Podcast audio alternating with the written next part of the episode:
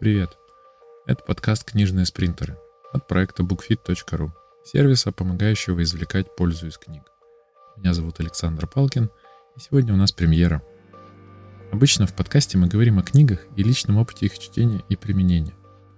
До сегодняшнего дня в эпизодах мы обсуждали итоги совместного парного чтения книг, например, таких как «Тысячеликий герой Кэмпбелла», «Но на привычке» Биджи Фога, «45 татуировок личности» Максима Батарева.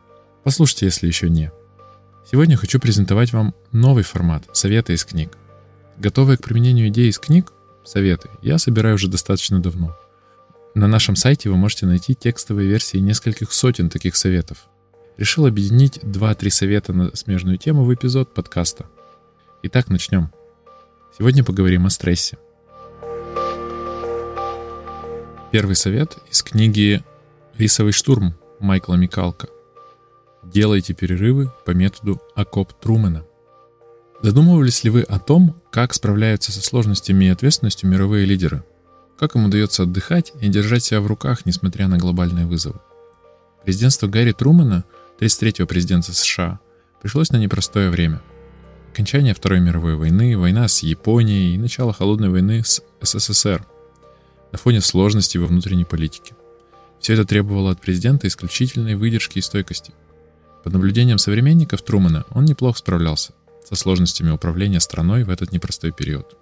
А изнуряющая ответственность и напряженность не истощили его. В чем же был его секрет? Однажды об этом феномене поинтересовался американский репортер. Президент ответил, что у него есть окоп для ума. Аналогично солдатам, которые укрываются в окопы, чтобы спастись от пуль, осколков и окружающих их врагов, он использует свой мысленный окоп, чтобы отключаться от всего происходящего вокруг. Использовать практику Трумана несложно. Во-первых, сядьте в удобном тихом месте, закройте глаза. Потом представьте себя в комфортной обстановке, например, на берегу реки, в загородном доме, на морском побережье или там, где вам максимально приятно находиться. Далее добавьте детали к этому месту, которое вы выбрали. Пусть это будет уютное кресло у камина или шезлонг под зонтом у кромки моря. Придумайте и опишите свой окоп для ума, обстановку, в которой вы могли бы отвлечься от всего – Запомните эти ощущения. Теперь в случае необходимости делайте паузу, закрывайте глаза и переносите себя в свой окоп для ума. И пусть весь мир подождет. Совет номер два. Из книги «Стресс как внутренняя игра» Тимоти Голви. Используйте технику «Стоп». Четыре шага против стресса. У стресса есть одна важная особенность. Одно негативное событие способно дать вам импульс, после которого вы будете чувствовать себя плохо, все будет валиться из рук и ничего не будет получаться. В результате вас будут ждать все новые и новые импульсы стресса. Чтобы вырваться из этой цепной реакции, необходимо проявить проактивность, не дать внешним факторам определять ваше поведение, взять себя в руки. Простейший алгоритм приведения себя в чувство состоит из четырех шагов, вместе образующих аббревиатуру STOP. Шаг первый. Step back. Шаг назад. Первое и, наверное, самое важное из того, что необходимо сделать, отделить себя от происходящего с вами. Нужно отступить и постараться взглянуть на происходящее самим собой со стороны. Дать тем самым себе место для размышлений и возможность принять взвешенное решение. Шаг номер два. Think. Подумать. Отключившись от ситуации, вы сможете присмотреться к себе и обдумать происходящее. Что вызывает у вас негативные эмоции? Что произошло и почему это так на меня влияет? Что для меня по-настоящему важно? Можно ли посмотреть на ситуацию под другим углом? Шаг третий. Organize. Привести мысли в порядок. Мысли в нашей голове обычно проносятся хаотично и затмевают друг друга. Попробуйте их упорядочить, выстроить в логическую последовательность, отфильтровать домыслы и лишние эмоции. Шаг четвертый. Proceed. Вернуться к жизни. Теперь вы готовы двигаться дальше. Остановка и размышления позволяют погасить внешний импульс и разобраться в произошедшем. Пришло время проактивного решения о том, куда двигаться дальше. И первых действий по воплощению плана в жизнь. Применяйте метод стоп по необходимости во время возникновения стрессовых ситуаций или для профилактики. Например, вы можете запланировать регулярные остановки. В начале и в конце дня, чтобы быть в контакте с собой. Перед важной встречей, чтобы успокоиться и спланировать ее ход. Перед семейным ужином, чтобы оставить рабочие вопросы за пределами семьи. Наконец, перед встречами с близкими и друзьями, чтобы улучшить с ними отношения и не грузить их своими проблемами. Совет номер три из книги «Одна привычка в неделю» Брэд Блюменталь.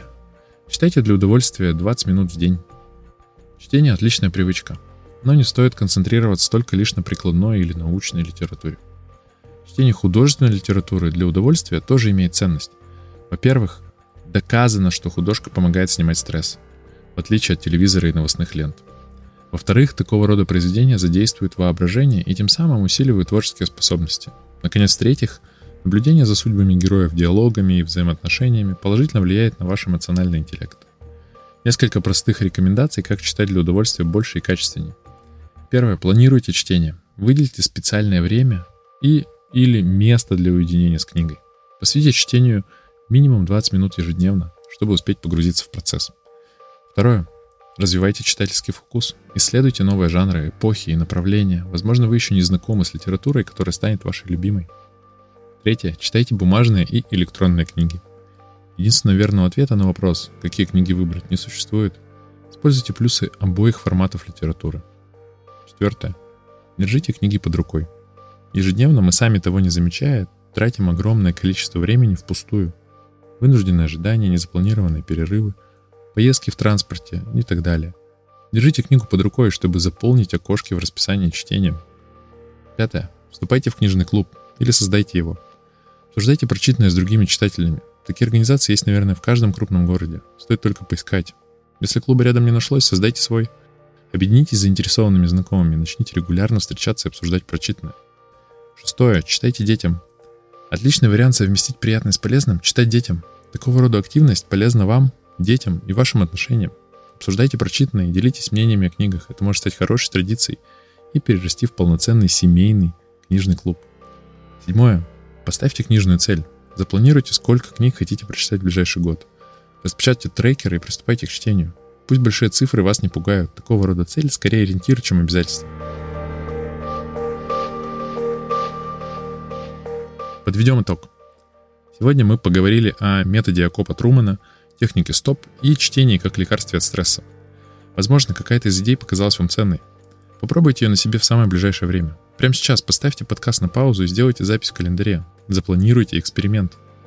Кроме этого, возможно, вас заинтересовала одна из книг источников. Запишите название, чтобы не забыть. Напомню, это были «Рисовый штурм» Майкла Микалка, «Стресс как внутренняя игра» Тимоти Голови и «Одна привычка в неделю» Брэд Блюменталь.